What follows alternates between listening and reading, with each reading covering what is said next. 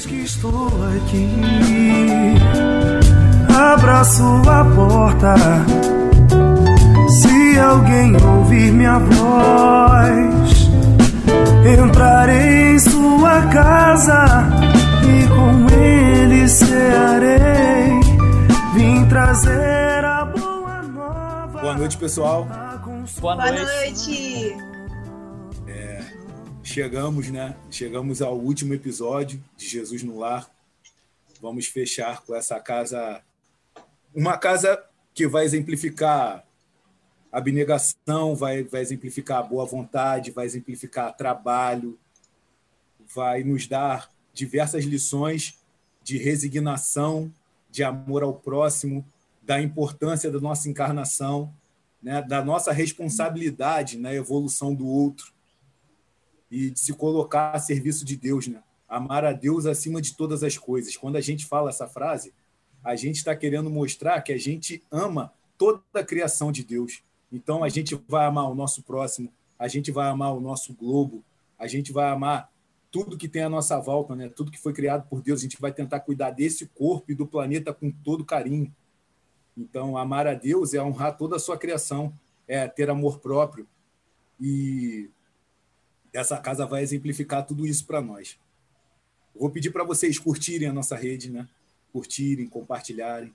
A gente está no YouTube, Instagram, Facebook, Twitter e também temos o podcast, que é uma maneira bem legal da gente escutar os estudos, né? É, pessoal, eu tô com uma certa dúvida de a gente vai chamar a casa a casa como? A casa do primeiro do nome do local ou do nome de como ela se tornou? Né? Ou vamos decidir no final. No final a gente decide de como a gente vai chamar essa casa.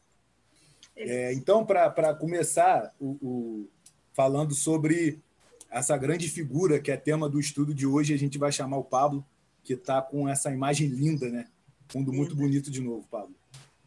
Vamos lá, Pablo. Hoje, hoje a gente está num dia diferente, né? É, em todos os episódios, a gente, pelo menos eu não, não tava nervoso. Hoje eu tô com aquele frio na barriga, aquela borboleta na barriga, sabe? É, hoje, hoje eu tô sentindo isso. Tá bem, tá bem diferente. E tá interessante. A gente teve 20 epi- é, 19 episódios anteriores, né? E a gente iniciou lá o primeiro falando sobre a casa material de Jesus. Se a gente pegar para ver, a gente falou da casa material. E hoje, no último, no vigésimo episódio, a gente vai falar da casa afetiva dele. É a mesma casa, só que é a casa afetiva, né? De repente já serve para a gente pensar no nome lá para frente. E essa casa é a casa do coração, é a casa da, da mãe dele, né? Da família dele, onde ele nasceu. Porque se a gente parar para pensar, todas as pessoas no planeta, em qualquer lugar do mundo, do criminoso mais brabo que tiver até o espírito mais elevado, eles precisam de um ser para chegar até aqui. Eles precisam de uma mãe, né? E de forma que são esses seres em seus mais diversos níveis de evolução que vão proporcionar esse caminhar para a gente, a nossa evolução espiritual. Com Jesus não foi diferente. A gente já conhece Jesus como Jesus, né? Mas antes dele ser Jesus, ele, ele teve mãe também, muitas mães, assim como a gente, né? E ele veio até nós através de uma mãe, dessa mãe que a gente vai falar hoje, de Maria. Então, uma coisa que eu sempre penso, qual seria a personalidade de Maria, né? E dessa mãe de Jesus. Aí a gente para para pensar um pouquinho. é, Vou pedir até para todo mundo que estiver ouvindo, para parar para puxar lá da memória um pouquinho, pensar nas nossas mães. Como elas reagiam às nossas atitudes de criança. Os conselhos que elas davam, os puxões de orelha que a gente tomava, né? Eu tomei muito. Havaiana, Havaiana Eu na, também, na eu também. Verdade. Então a gente volta um pouco e vamos lembrar desses atos, né? Dos atos de criança e pensar nisso só por um pouquinho, para puxar lá da memória mesmo. Aí a gente vai agora pensar em como Jesus foi. Será que ele foi uma criança levada? É que Jesus foi criança, ele cresceu também, né? Ele foi. eh, Vamos embora ver isso. na infância, ela, Maria, diversas vezes, a gente vai ver isso lá no Boa Nova, ela ia procurar Jesus e Jesus estava falando com o mendigo, né? Com transeuntes, com viajantes desconhecidos. Na nossa infância, a gente, ia, a gente ia ser chamado a atenção, né? Ia falar logo que é o velho do saco. Aqui em Santa Cruz era o velho do saco. Ou então, menino, você tá falando com estranho por quê? É, não pode falar não com pode estranhos. falar com é. estranho. Então, ele fazia amizade com o mendigo que batiam na porta lá da casa dele, ele pegava na mão e levava lá para conhecer a carpintaria, né? Isso tá tudo no Boa Nova. E ele Tá. pegou várias vezes, ela, ela pegou Jesus várias vezes na casa de bandidos conhecidos, conversando com os caras, Ó. né? E na juventude, ela se impressionava com, com ele dialogando com aquelas autoridades religiosas no templo, né? Como. É, só um pontinho que você já avançou para adolescência. Eu queria só fazer um adendo.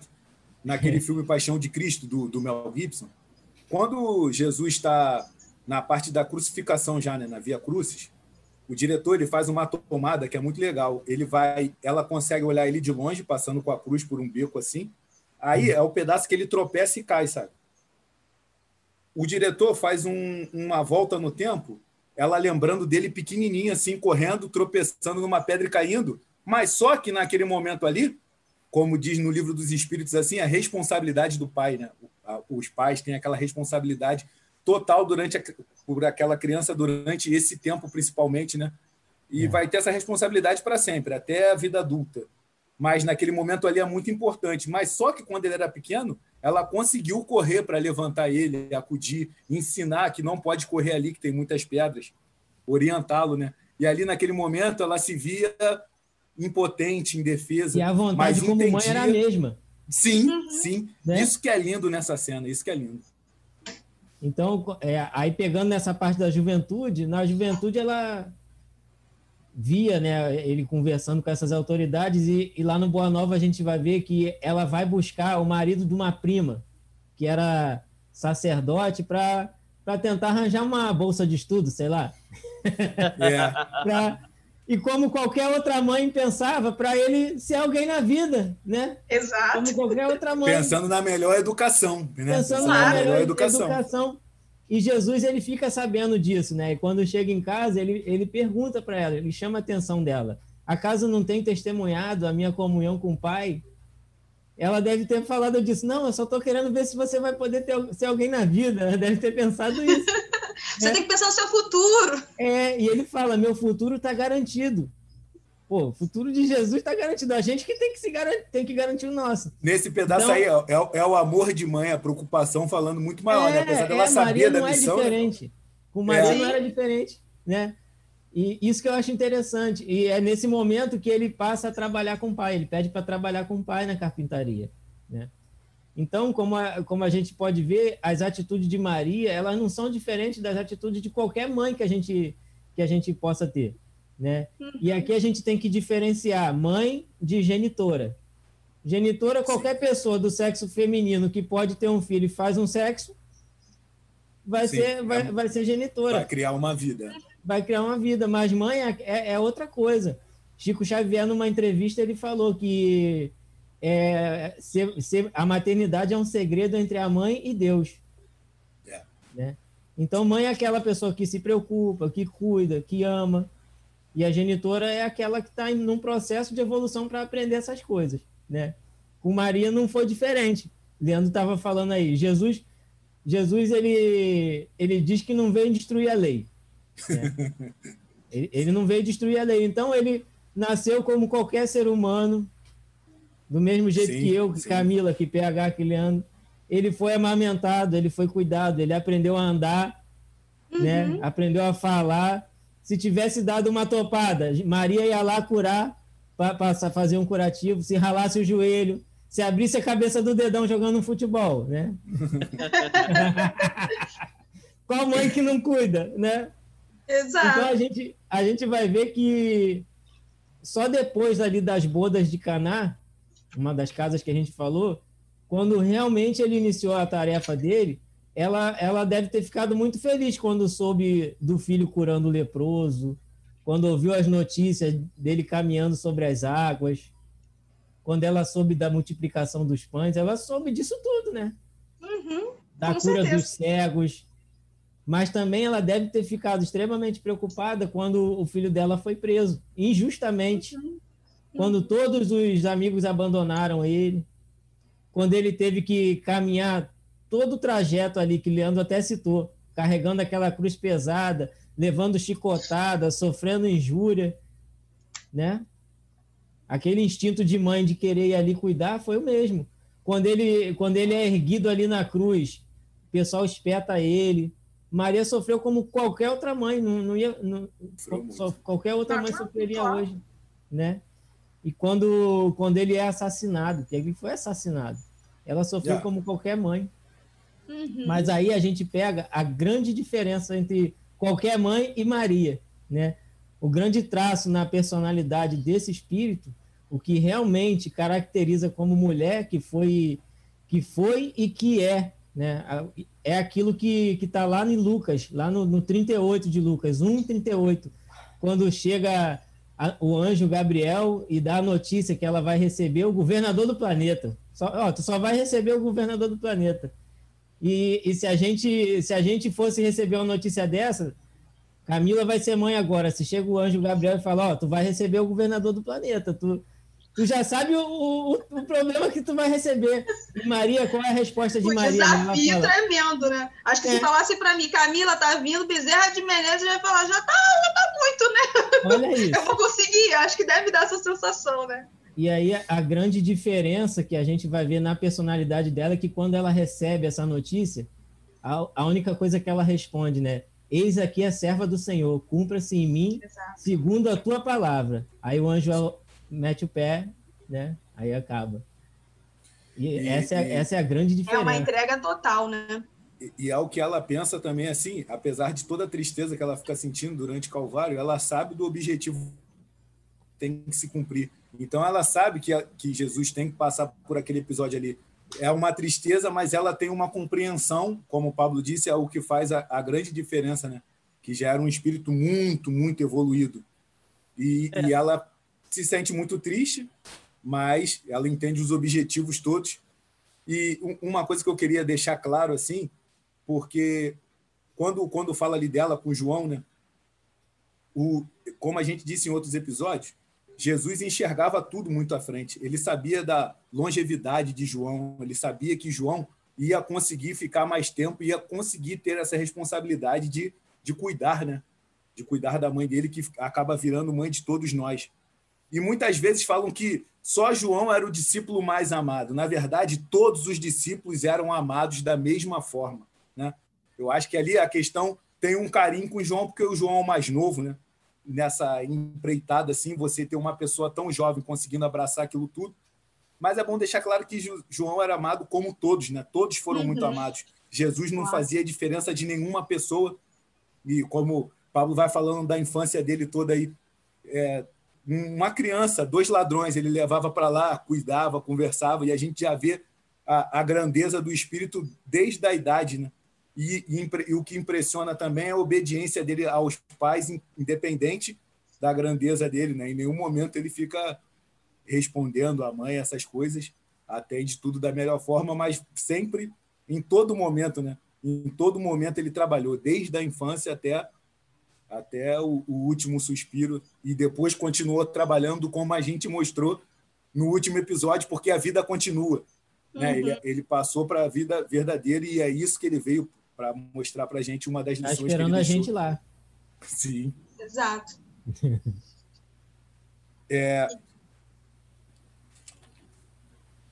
E é interessante a gente imaginar, né? Eu acho que quando o Pablo mostra que ela é uma mãe como todas as outras, sim. traz essa proximidade, né? Acho que não tem figura mais próxima do que a figura materna. E aí, independente de ser a mãe que te gera ou ser a, a pessoa que tem essa figura na sua vida. Então, é muito mais fácil para a gente se sentir acolhido por essa figura, né? Sentir realmente que está nos braços de uma mãe. Então, Maria é a melhor referência, realmente. E aí, quando você estava falando que é a primeira casa, que eu fiquei pensando que se a gente pudesse usar uma metáfora, né? Quando a gente reencarna, a nossa primeira casinha é a barriga das nossas genitoras é. mães, né? Então é a nossa Verdade. primeira casinha. Se a gente fosse pensar, poderia ser um outro título para o nosso o nosso episódio de hoje, a nossa primeira casinha. Estou pensando aqui, Camila, que a, a gente estuda no, na, na, questão do livro dos Espíritos que Jesus é o guia modelo, né? Que, é, que Jesus é o nosso irmão maior. Só que tem gente que é filho único, não consegue ter essa percepção, mas mãe todo mundo tem, né? Exato. É verdade. Exato. Bem bonito isso, gostei. O, o PH, a gente pode dizer que tanto Maria quanto José grandes médiums, né? Agora, quando né, a gente vendo através do Consolador Prometido, né, da, da terceira revelação, do que vem explicar para a gente tudo nessa essa doutrina tão maravilhosa que Kardec codificou, vem mostrar para a gente que os dois eram grandes médiums, né? Sim, sim, é verdade. É interessante, a gente comentou isso lá no primeiro episódio, e a gente percebe como é que é o fechamento de um ciclo mesmo porque nós estamos sempre trazendo ganchos do primeiro episódio de Jesus no Lar para poder falar sobre o último episódio, o episódio que encerra esse projeto. É, a gente percebe que José, possivelmente ele era mais velho, né, bem mais velho do que Maria, como era de costume naquela época isso acontecer, Sim. e ele preparou né, toda a situação para que a sua família vivesse de uma maneira confortável, é, tanto materialmente falando, quanto espiritualmente falando. Eles eram muito devotos, muito ligados às questões espirituais e ao estudo das sagradas escrituras judaicas. Então, quando você fala de mediunidade, essa ligação com a espiritualidade, eles já tinham essa visão. E aí, Emmanuel vai falar que José, ele não aparece tanto nos evangelhos, possivelmente porque ele pode ter desencarnado, né? Mas a gente percebe que ele passou ali no silêncio grandioso de Deus, né? Ele atuou segundo as diretrizes divinas e ele cumpriu seu papel como pai.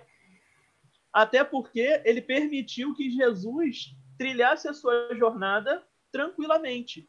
É, Jesus pôde escolher ficar na carpintaria ao invés de ir para um templo religioso, por exemplo, que era o desejo de Maria. Então ele permitiu que Jesus agisse com determinado livre-arbítrio. Quando eles iam para alguma peregrinação, que era comum naquela época, né? você fazer uma peregrinação até um templo religioso durante os períodos de festividades religiosas, Jesus tinha liberdade para poder ir caminhando e conversando com outras pessoas. Ali ele ia ensinando a outras pessoas, ia consolando, esclarecendo, orientando as pessoas que estavam naquela peregrinação. E é por isso que ele desaparece em determinado momento, né? Eles ficam desesperados até que ele diz que ele estava se reunindo com o pai. o pai no sentido espiritual do termo. Então, é, é muito interessante você perceber essa, essas palavras de Jesus. Por isso que a gente é, se sente muito grato pela, pelo, pelas comunicações que a gente encontra no livro Boa Nova, porque é um livro muito bonito. E a gente vai falar justamente sobre um momento muito complicado, um momento de dissabor, não é? Como vocês estavam falando, há uma dor muito grande para uma mãe a perda de um filho. Ainda mais numa situação como essa. Um filho que você sabe que é puro, que é carinhoso, que é amoroso com todos e que é né, castigado, crucificado, assassinado de uma maneira brutal, violenta e injusta.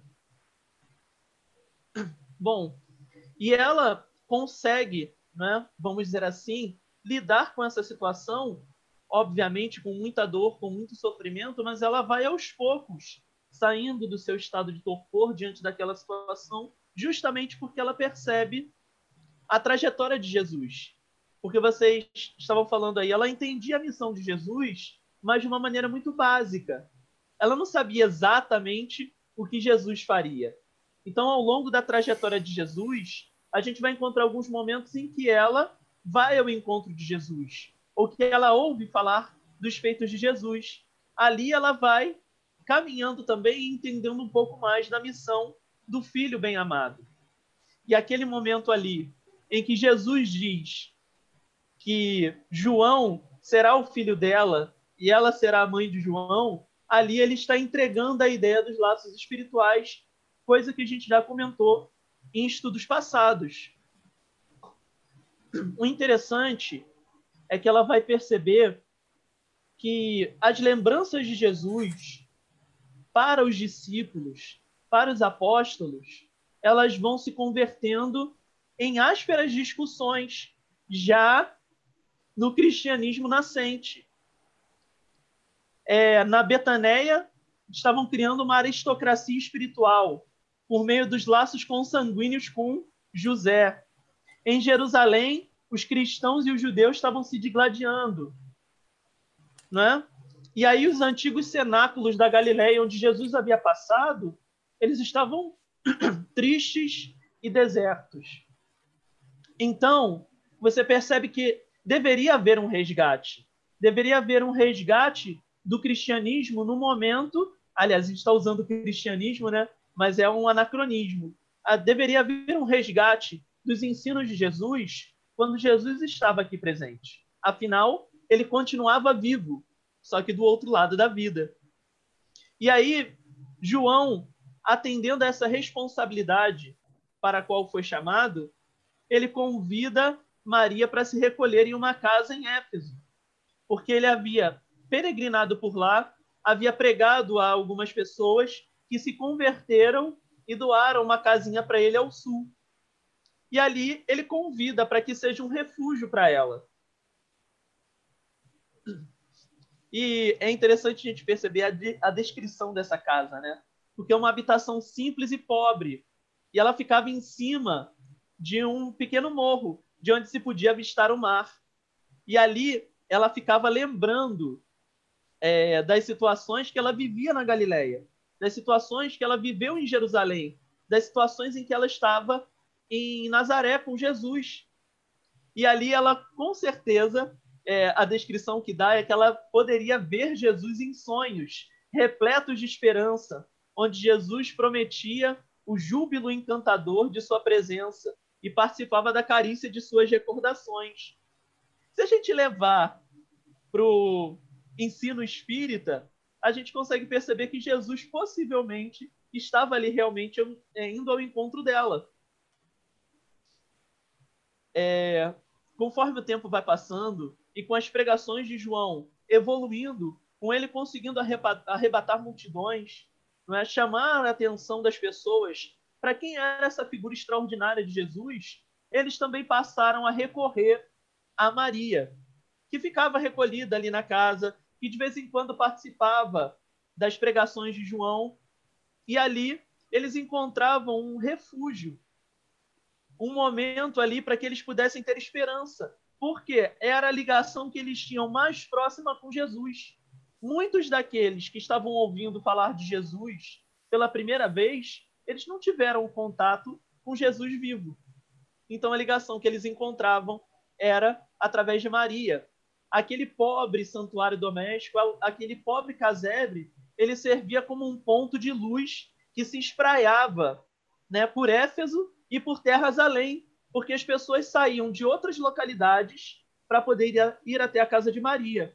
E a gente também tem relato de que alguns dos evangelistas e muitos discípulos de Jesus também procuraram a Maria em momentos de aflição e também procuraram Maria para conseguir relatos Sim. do que ela vivenciou. Então, olha que figura extraordinária. Ela continuou o trabalho de Jesus. Ela continuou consolando e esclarecendo as pessoas, ao ponto de, em determinado momento, um leproso que havia sido curado é, é dizer o seguinte: Senhora, sois mãe de nosso mestre e nossa mãe santíssima. E aí, é, segundo Humberto de Campos, essa tradição de chamar ela de mãe santíssima, de dizer que ela é a nossa mãe, ela criou raízes em todos os espíritos.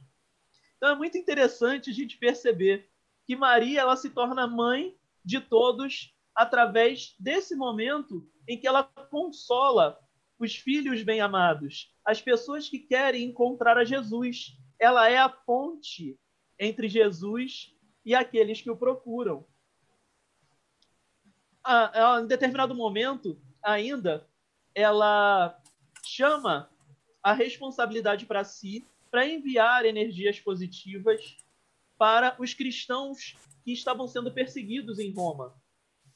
Por quê? Alguns cristãos que conseguiam se refugiar em Éfeso, eles contavam as perseguições que estavam sendo realizadas. E ali ela entrava em prece, pedindo assistência para aqueles que estavam sendo perseguidos. Então, aquela casinha humilde, pequena, que foi doada por aqueles que ouviram falar de Jesus, aquela casinha se tornou um ponto fantástico de luz, porque era o ponto onde as pessoas conseguiam ficar mais próximas do Cristo. É, esse livro é muito bonito, principalmente o livro todo é bacana, né? No, no pedaço que o Pablo estava falando, lá nos primeiros capítulos, assim, eu acho muito bacana o encontro de Jesus com João Batista, né? e os dois começam a conversar e eu fico imaginando qual seria o teor dessa conversa, né? Que quando já está entardecendo, né? Maria e Isabel vão olhar, tá lá os dois lá assim e Jesus mostrando o horizonte. Acho que Jesus devia estar tá, é, assim falando para ele, ó, nós temos uma missão muito difícil, né? Mas acredito que a gente vai conseguir. E, eu e... fico pensando, ah. você falando do, é, está falando do encontro dele com João Batista. Sim. E aí lembrando de uma coisa, né, que é, toda, todos nós antes de reencarnar, a gente passa, a gente passa pelo planejamento reencarnatório. Você imagina o planejamento reencarnatório de Maria e José recebendo, né, Jesus, Jesus falando com eles, então, serei eu que vou, né, vou estar com vocês, essa é a minha missão, a missão de vocês é essa. E aí ela não se assusta, provavelmente, né? Porque assim, a gente não tem relato de, do que, que Jesus falava. Mas elas, como mães, provavelmente já deveriam ter ouvido alguma conversa no corredor, que eles não eram crianças que deveriam ter bate-papo fútil, né? Como uma criança qualquer. Então, elas já deveriam saber, e ela, como uma mãe que já tinha essas reminiscências desse planejamento, provavelmente se assustava, mas depois respirava, né? Porque eu acho que foi isso que ela fez durante toda a vida dele e depois, né? Você vê no relato de Humberto de Campos, quando no, no, no, Lucas, no relato do evangelista do Lucas, quando ela sabe que, que vai receber Jesus, é, Ju, João já está na barriga da Isabel há seis meses, né? Uhum. Já está com seis meses. E aí ela, ela não, não, não chega e fala: Caraca, ferrou, vai dar, vai vir o governador da terra. Não, ela vai lá contar para Isabel o que, que o anjo contou. E, e João começa a chutar na barriga, né? É o relato falando, que está é lá no Evangelho. Que João, é ele. João ali na barriga falando, eu vou, eu vou anunciá-lo durante um tempo, né? Anunciar eu vou chegada, primeiro, eu vou, pode deixar, Jesus, estou aqui. Engraçado que é um planejamento familiar, assim, bem interessante, né? Porque, olha só, a, o histórico dessa família, assim, a mãe de Maria era estéreo, né? Uhum. Aí o pai de Maria está no deserto, recebe o aviso, todos médios, né? Todos médios ostensivos, recebe uhum. o aviso, volta. Isabel era estéreo também, gravida já com uma idade mais avançada. Exato. Então, é, é, aquele planejamento, os espíritos tinham que vir ali e tudo saiu conforme o planejado, os espíritos vieram.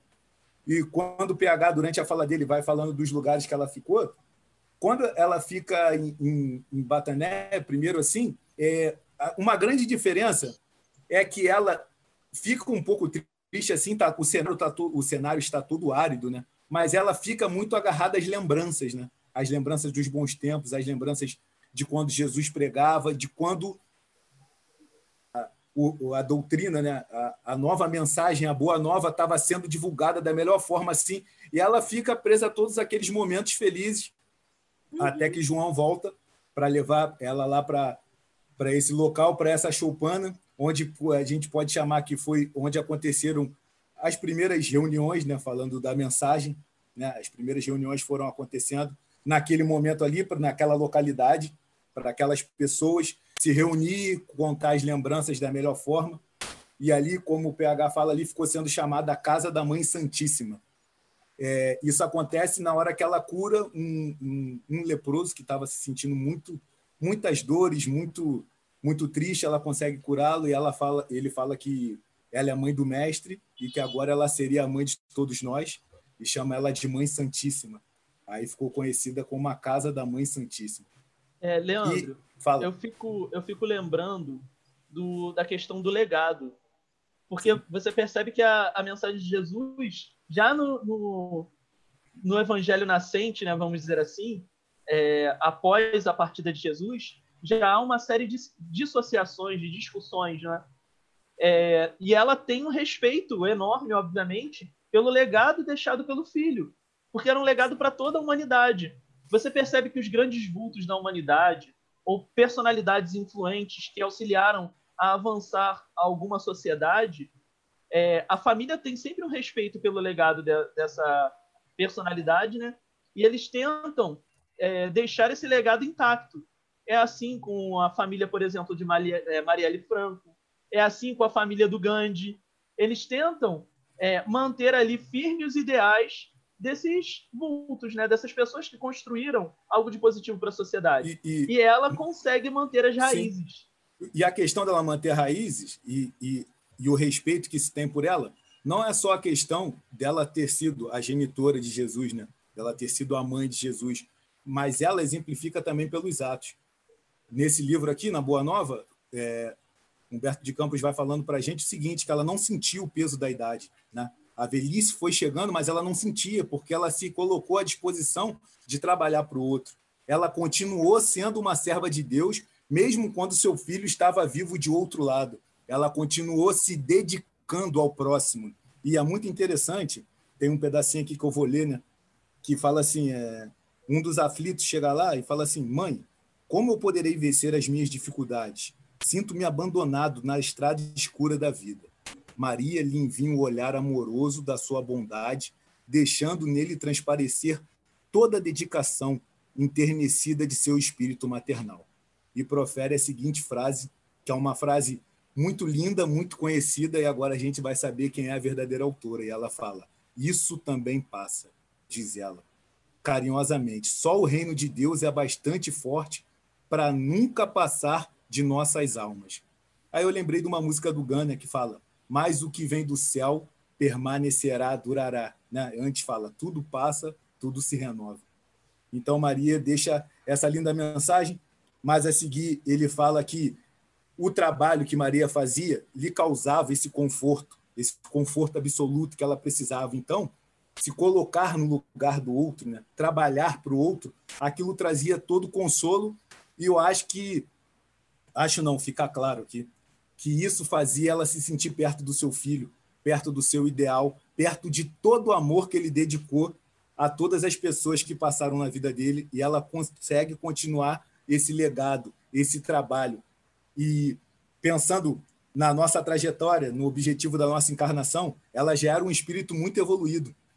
E em nenhum momento a, a questão do trabalho para ela cessa, né? Para a gente, a gente ainda faz esse esforço para estar tá trabalhando sempre, para estar tá se corrigindo. Pela evolução que ela já tinha, aquilo ali decorre de uma forma muito mais natural, muito mais clara, e ela vira a mãe de todos nós e vai abrangendo a gente com todo esse amor.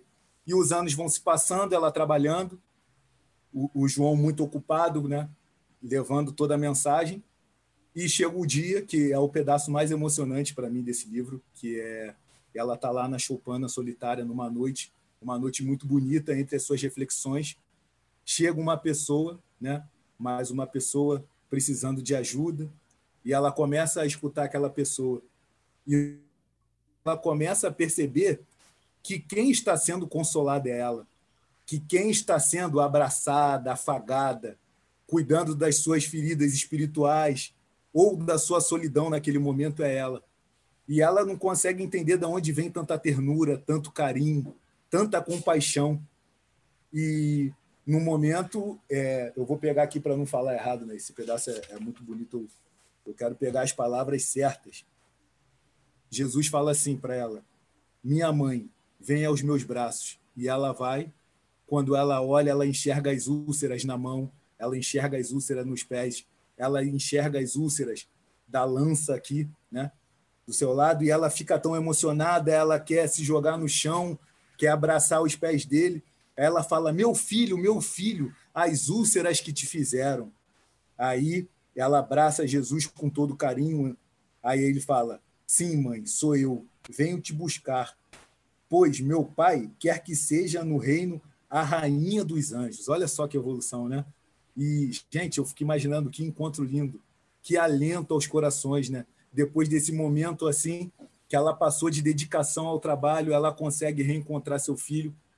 A sua caminhada terrena chegou ao fim, mas não o trabalho. Então ela pede para rever alguns lugares. Aí ela vai rever de novo a Galileia, ela passa por Genesé, ela passa pelo Tiberíades. Aí no Tiberíades, quando ela olha de cima, ela vê que é aquilo dali, onde Jesus pregou diversas vezes, tem o formato de um alaúde, que é um instrumento musical. Então a gente.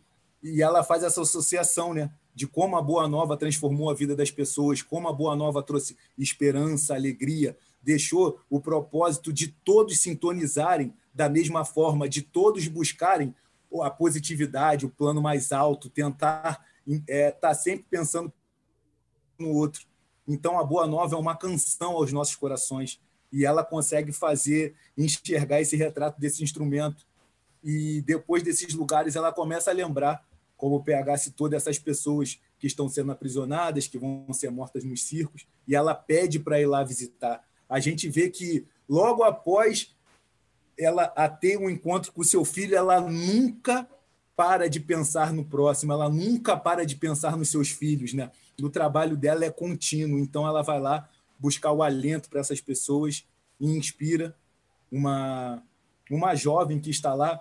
E uma ressalva que eu gostaria de fazer: essa jovem que é inspirada, a gente pode dizer que a fé dela e de todos que estavam ali eram muito grandes, apesar deles estarem assustados, né? Estarem assim de uma forma muito precária fisicamente, né? Mas espiritualmente muito forte, com a fé fortalecida, a ponto de estarem sintonizando num ponto mais alto e de escutarem essa inspiração de Maria e começarem a cantar e terem seu desenlace de uma forma menos dolorosa, de uma forma melhor. Então, esse é o final da, da ali são os últimos instantes da trajetória de Maria aqui na Terra, assim, né? Esse desenlace já começa esse... e é uma coisa é muito emocionante, é uma passagem que toda vez que a gente lê, a gente vai se emocionar, né? Esse essas duas pessoas que deixaram diversos ensinamentos. E é muito, muito lindo esse encontro maternal. No livro dos, dos Espíritos vai dizer que o amor, né, o amor mais sublime que a gente tem é a de uma mãe por um filho, né? a ponto de enxergar naquela peda naquela, naquele pequeno ser um pedaço dela que a gente devota todo amor, todo carinho, né? tudo de melhor a gente deseja para aquele bebezinho ali como o Pablo começou falando, todos nós já fomos aquele bebezinho ali. Então, Maria deixou essa grande lição, essa grande lição. Então, são essas diversas lições, né? E agora eu vou, vou passar a palavra para a nossa querida Camila.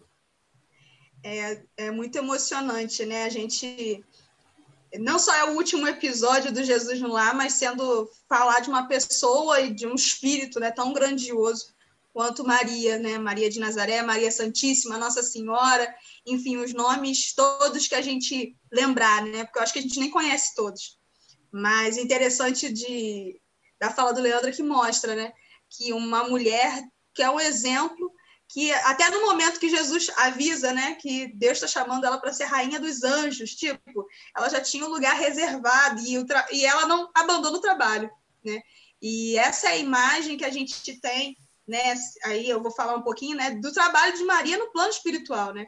Porque ela já mostrou que ela não ia ficar parada, sentada com os anjinhos, abraçada, curtindo, curtindo o momento, né, de, de refrigério após essa prova tão bem, bem realizada, né? Então, mais uma vez mostrando que a vida continua e que a gente tem sofredores em todas as partes.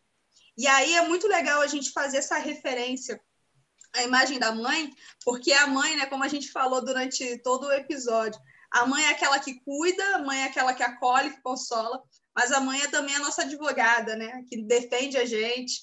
Se tiver que ser a advogada que vai te entregar para a justiça, ela também vai entregar, né? Porque a gente tem essas referências de mães fortes que, mesmo quando vem que o filho está fazendo alguma coisa de errado, são capazes de entregar o filho para a justiça para que ele lembre né, que toda ação tem reação e isso também é um processo educativo. Então, se a gente fosse pensar na, na, na imagem né, que todos vocês falaram e que ela construiu e tem até hoje, é de grande advogada da humanidade, né? E aí a gente estava brincando um pouco antes de começar a gravar, porque vai ser de novo a referência do nosso estudo, o filme Alto da Compadecida, né? Porque tem o julgamento ali do João Grilo, em que ele se vendo, né? amarrado de todas as formas para ir para o inferno, tipo, ele não tinha mais justificativa e ele pede, né? Roga Nossa Senhora. E eu acho que essa é a grande imagem que a gente tem. Eu acredito que todos nós, né? Ainda mais num país como o nosso, que tem Nossa Senhora Aparecida como sua padroeira, a gente reverenciar a Mãe Maria é, é algo quase que inato nosso, né? Mesmo sem pensar, a gente recorre a ela. Então, é, mesmo em todos os processos de dores da humanidade, né, que a gente ainda sofre por conta do nosso mau uso do livre-arbítrio, Maria está ali para nos sustentar, para nos ajudar, para nos esclarecer, né, sempre dando misericórdia e esperança na, nas grandes situações. E assim, né, como a gente conhece, né, todo o trabalho de Maria é de não só de amparo, de consolo, mas de assistência aos sofredores, né?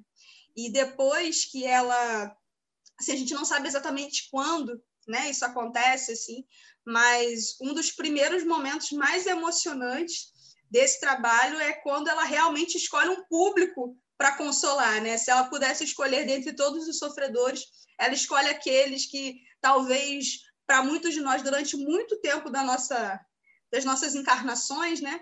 Com certeza já fomos, né? Em algum momento, a gente já tentou contra a nossa vida a essa oportunidade de reencarnação. Né? A gente não lembra, mas com certeza Maria Santíssima estava ali para acolher a gente. Né? E aí eu estou falando do amparo que Maria dá aos suicidas.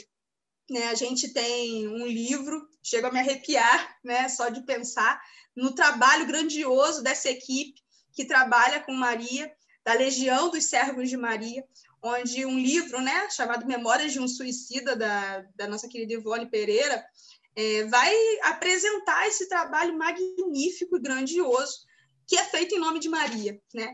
E aí como é que começa esse trabalho, né? Como é que o pontapé inicial? Maria podia escolher qualquer trabalho e ela escolhe justamente esse público, justamente por conta de uma figura que durante muito tempo foi é, é apelidada, né, tratada como o grande vilão da história. E a gente já conversou sobre esse personagem, que é o Judas Iscariotes, e eu gostaria de ler para vocês esse, esse momento do encontro de Maria com Judas, porque eu acho que vai ser difícil traduzir em outras palavras, porque Maria Dolores, no livro Momentos de Ouro, né, no poema intitulado Retrato de Mãe, vai descrever como foi esse encontro belíssimo de Maria com Judas.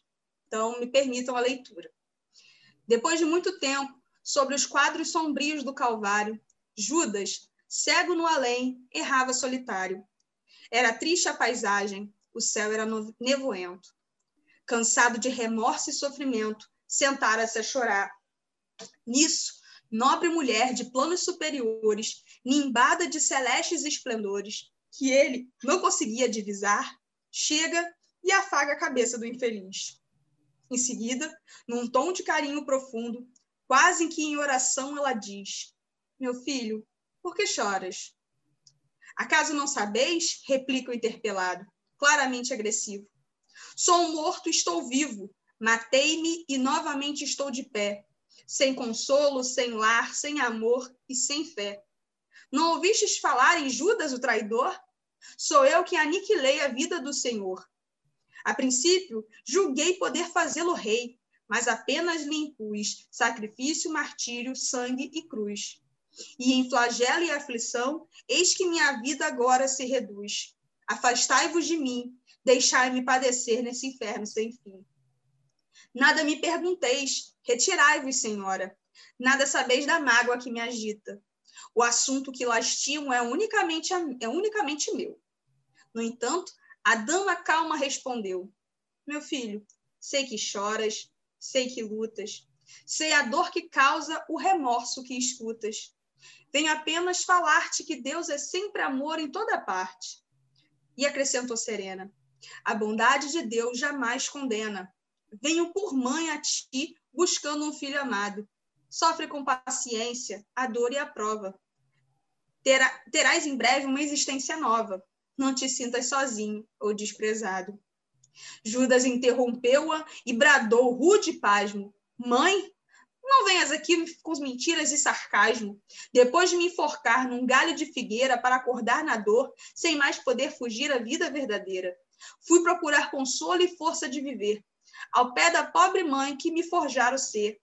Ela me viu chorando e escutou os meus lamentos, mas teve medo dos meus sofrimentos. Expulsou-me a esconjuros, chamou-me monstro, por sinal. Disse que eu era unicamente o espírito do mal. Intimidou-me a terrível retrocesso, mandando que apressasse o meu regresso para a zona infernal de onde eu vinha. Ah, detesto lembrar a horrível mãe que eu tinha. Não me falei de mães, não me falei de amor, sou apenas um monstro sofredor. Indo assim, disse a dama docemente, por mais recuses não me altero. Amo-te, filho meu, amo-te e quero ver-te de novo, a vida maravilhosamente revestida de paz e luz, de fé e elevação. Virás comigo à terra, perderás pouco a pouco o ânimo violento, terás o coração nas águas de bendito esquecimento. Numa existência de esperança, levar-te-ei comigo a remansoso abrigo. Dar-te-ei outra mãe, pensa e descansa. E Judas, nesse instante, como quem ouviu dar-se a própria dor gigante, ou como quem se desgarra de pesadelo atroz, perguntou: Quem sois vós, que me falais assim, sabendo-me traidor? Sois divina mulher irradiando amor, ou um anjo celestial de quem presinto a luz? No entanto, ela, a fitá-lo frente a frente, respondeu simplesmente: Meu filho, eu sou a mãe de Jesus. Enfim, esse poema eu já tive contato com ele algumas vezes e toda vez que, que eu tenho contato eu sempre me emociono. Eu estou aqui me segurando para não chorar de novo. Mas a gente vê, né, quando Jesus né, desencarna, a primeira coisa que ele pensa é em resgatar o amigo, né? E o próprio Jesus não conseguiu tirar Judas daquele sofrimento, daquele remorso, daquela culpa que ele estava carregando, né? Então, precisou né, ainda de um tempo de sofrimento para ele se ver consolado pela própria mãe do Cristo. E imagina você receber o, o consolo, o amparo da mãe daquele que você fez sofrer. E ela mostrando a maior lição, não só de perdão, mas de alto perdão que ele precisava reconhecer, né? E quando ela fala que vai dar uma nova mãe para ele, né? A gente sabe que depois desse momento de sofrimento, Judas tem várias reencarnações, né? É uma figura importante. Hoje já é um espírito evoluído, alguém que a gente deveria lembrar com carinho, mas a mensagem do Cristo e de Maria, né, como grande discípulo e a, a discípula e apóstola de Jesus, é realmente de que ninguém fica desamparado. Né? Deus é amor em todas as circunstâncias. Não existe uma situação em que Deus não vai agir com amor. Por mais que às vezes a gente ache que não é amor, né? A forma como a gente encara as lições depende muito mais da forma como a gente encara as situações do que necessariamente esperar que isso seja uma é, algo do jeito que a gente imagina, né? Que tem que ser do meu jeito, do meu modo. A gente precisa da educação do nosso espírito para poder se tornar esse espírito que realmente vai entender a grandiosidade da vida, né? E aí a gente vê que começa a partir daí o trabalho de Maria com os espíritos que, assim como Judas, né, é, abreviaram a sua encarnação, mas para mostrar para eles que havia redenção de alguma forma. Não, ninguém vai ficar desamparado, ninguém vai ficar para trás. E aí que a gente tem o livro Memórias de um Suicida, que a gente recomenda a leitura, né? Fica aí de dica de livro. Muita gente tem medo de ler o livro porque a primeira parte é uma parte que o, o personagem principal vai apresentar o sofrimento, né, que ele tá, que ele tinha vivido, que ele tinha sofrido, mas a gente recomenda que continue, né, porque não muito distante, lá no capítulo terceiro, a coisa da, da, do consolo já melhora, né? Eu acho que isso que fica e assim o trabalho da Legião dos Servos de Maria, que é uma das, uma das, das equipes, né, que coordena é, que é coordenado por Maria Santíssima, resgata esse personagem e ele vai contando como é que é. E é legal a gente pensar que ele é levado do Legião, a Legião dos Servos de Maria leva ele, em primeiro lugar, para o Hospital Maria de Nazaré, que é ali que ele recebe o repouso, tranquilo, né? refaz as suas energias, E depois, quando já consegue ser estabilizado, ele é levado para uma outra grande é, unidade, digamos assim, de tratamento desse grupo dos servos de Maria, que é a mansão da esperança, que é quando esses espíritos eles, eles não só é, já estão de alta do hospital, né, mas estão se preparando para reencarnar e se aperfeiçoar e vão aprender esse processo com Maria de Nazaré, né? E aí a gente pensa, né, da, da, da importância da, do servir sempre, né? Quando a gente pega um, um público que muitas das vezes é, é, até dentro da doutrina espírita, né, a gente tem muito medo de falar de certos assuntos que são até é, que a gente fica com medo de certos gatilhos, né? De despertar nas pessoas pensamentos é, que podem ser ruins ou não. Eu acho que a mensagem sempre que tem que ficar é a que Maria deixa, né? Que não existe é, falta é, ou, ou, excesso de, de, de, cuidados, né? Existe sempre Deus e Deus é sempre amor, né? E aí a gente pensa aí uma coisa que, que até comentei com, com os meninos, né? Que Jesus é o nosso irmão mais velho, mas às vezes a gente fica com a impressão de que irmão mais velho, né? Jesus, modelo e guia, não, espírito puro. É, não vou consigo imaginar Jesus do meu lado. Mas a gente tem muito mais facilidade de conseguir imaginar Maria, né? Maria, como a gente já falou, né? Para receber o espírito da magnitude de Jesus, não era um espírito qualquer, uma mulher também, é, uma, um espírito também que podia reencarnar como uma mulher com tal potencial de receber esse espírito e ser a melhor mãe que não ia desvirtuar Jesus do caminho dele. Né? Por mais que a gente saiba que Jesus não seria desvirtuado, mas uma mãe que impedisse esse desenvolvimento ia dar um pouquinho mais de trabalho, né? E aí a gente, eu lembrei também de uma das pictografias, né, que a gente tem, né, que a gente sabe que o mundo tem diversas imagens, né? Maria aparece em diversas religiões, então ela é descrita de diversas maneiras, mas dentro da doutrina espírita, Chico teve né, o acesso a essa, essa figura. Na verdade, eu, a curiosidade até achei engraçado, porque Chico era muito devoto de, de Nossa Senhora, e ele fala para Emmanuel, mano, me passa aí como é que é Maria, eu quero saber como é que ela é, essa necessidade que a gente tem de ter uma imagem, né? De ter uma figura. Aí a Emmanuel falou assim, olha, eu não consigo te levar até Maria, mas eu te levo até o, o hospital, né, o, a Mansão da Esperança, o Hospital Maria de Nazaré, porque lá tem um quadro. E aí você vê o quadro e você vai ter uma ideia de como é que ela é. E aí esse, Chico é levado para esse lugar e essa imagem, né, que roda a internet como sendo uma pictografia de Maria, né, que é um relato de Chico, mostrando uma das possíveis figuras como Maria se apresenta para nós, né? E assim é muito bonito a gente ver né? E aí lembrar que o, tanto os meninos falaram do isso também passa, do canta, lembrar sempre que Maria, canta. se a gente não consegue se direcionar direto para Cristo, a gente tem que se direcionar para a ponte mais perto, e a ponte mais perto é a mãe dele, né? E isso que é, é... a mensagem de esperança que a gente queria deixar. Você lendo esse poema e falando tudo isso me fez lembrar da música da Marielza, que a gente também vem comentando antes do nosso estudo, né? Hum. É a uhum. música Senhora, Sim, é... sim. O, o, PH ele é tão bonito que às vezes, a, além de, de, aparecer só o rosto dele, aparece um gatinho, é para simbolizar que ele é bonito duas vezes. Ele é sempre um gato. É, a música Senhora é, tem um trechinho muito bonito que fala assim, né? Coroada de estrelas, a minha mãe, a mãe dos, a mãe tristes, dos tristes.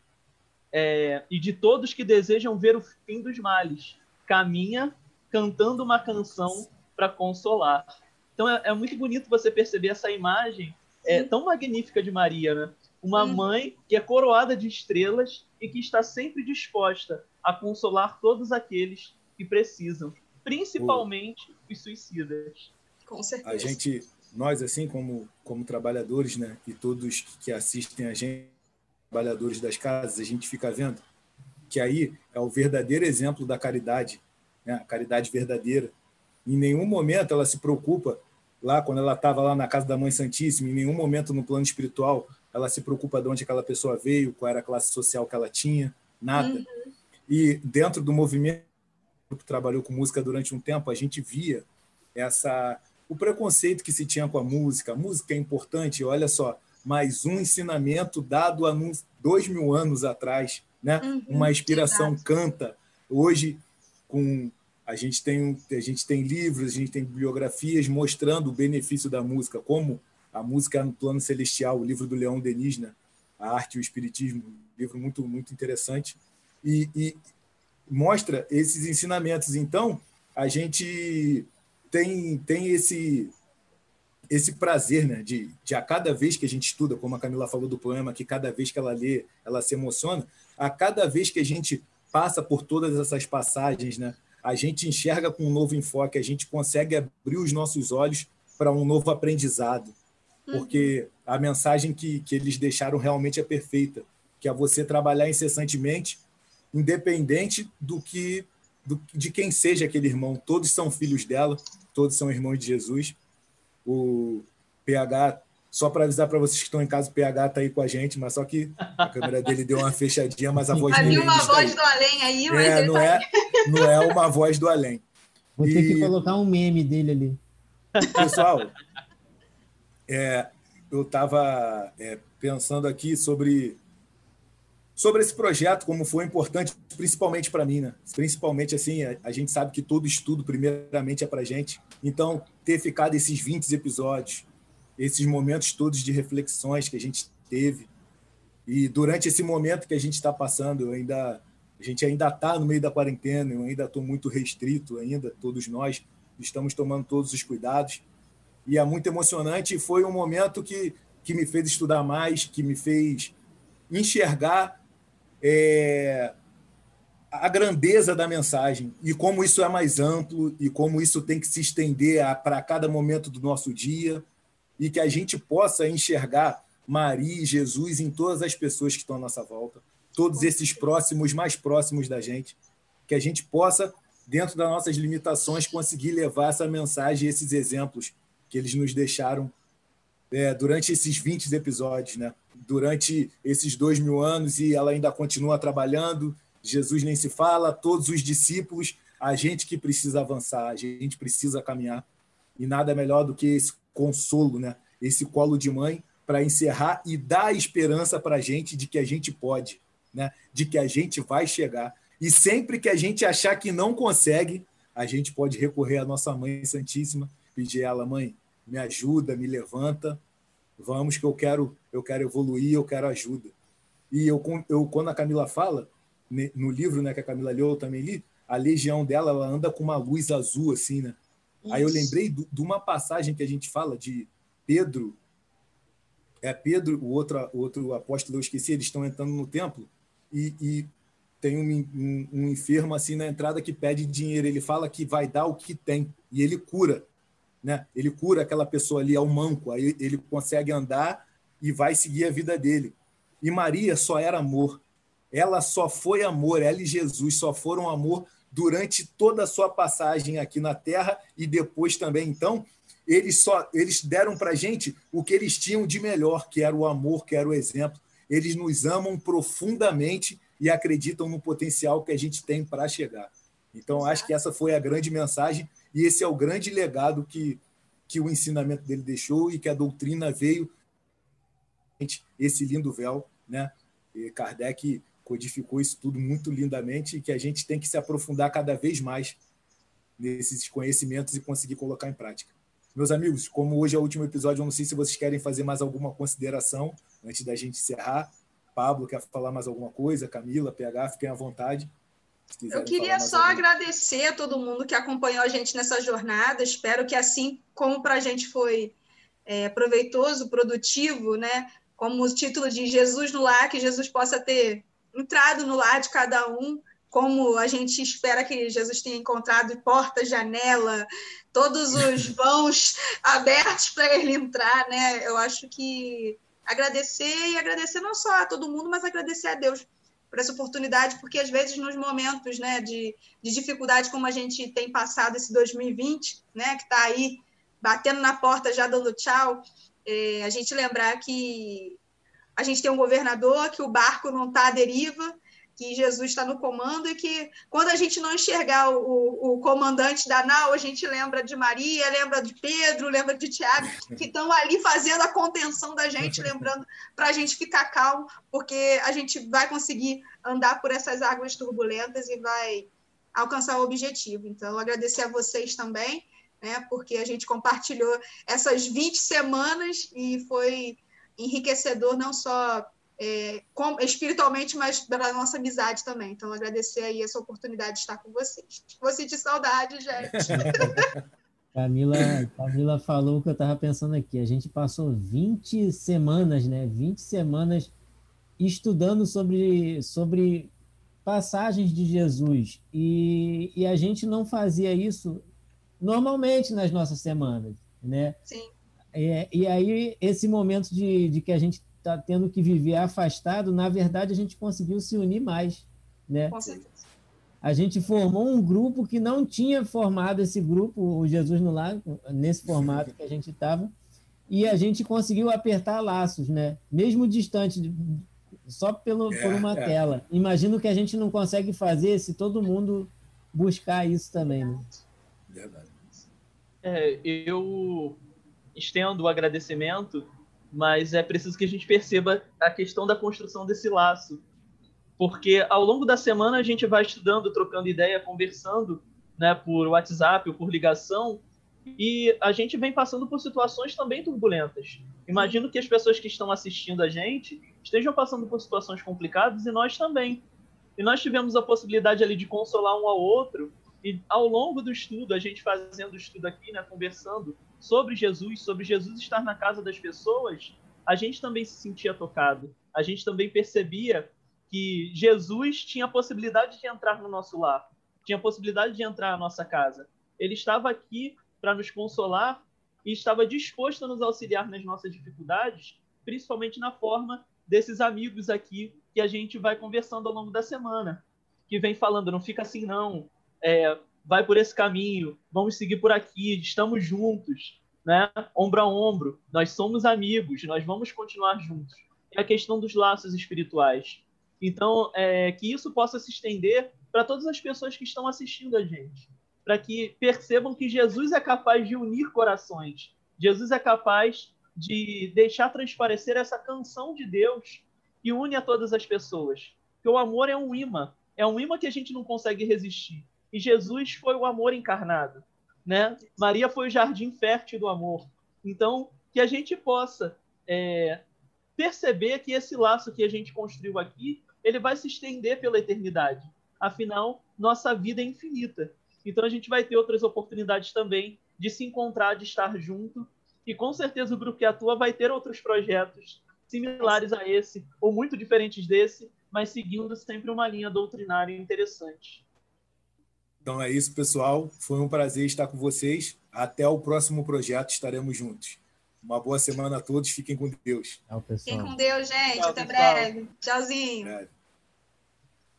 Pois quem disser meu nome, pois quem agir em meu nome, pois quem avança em meu nome.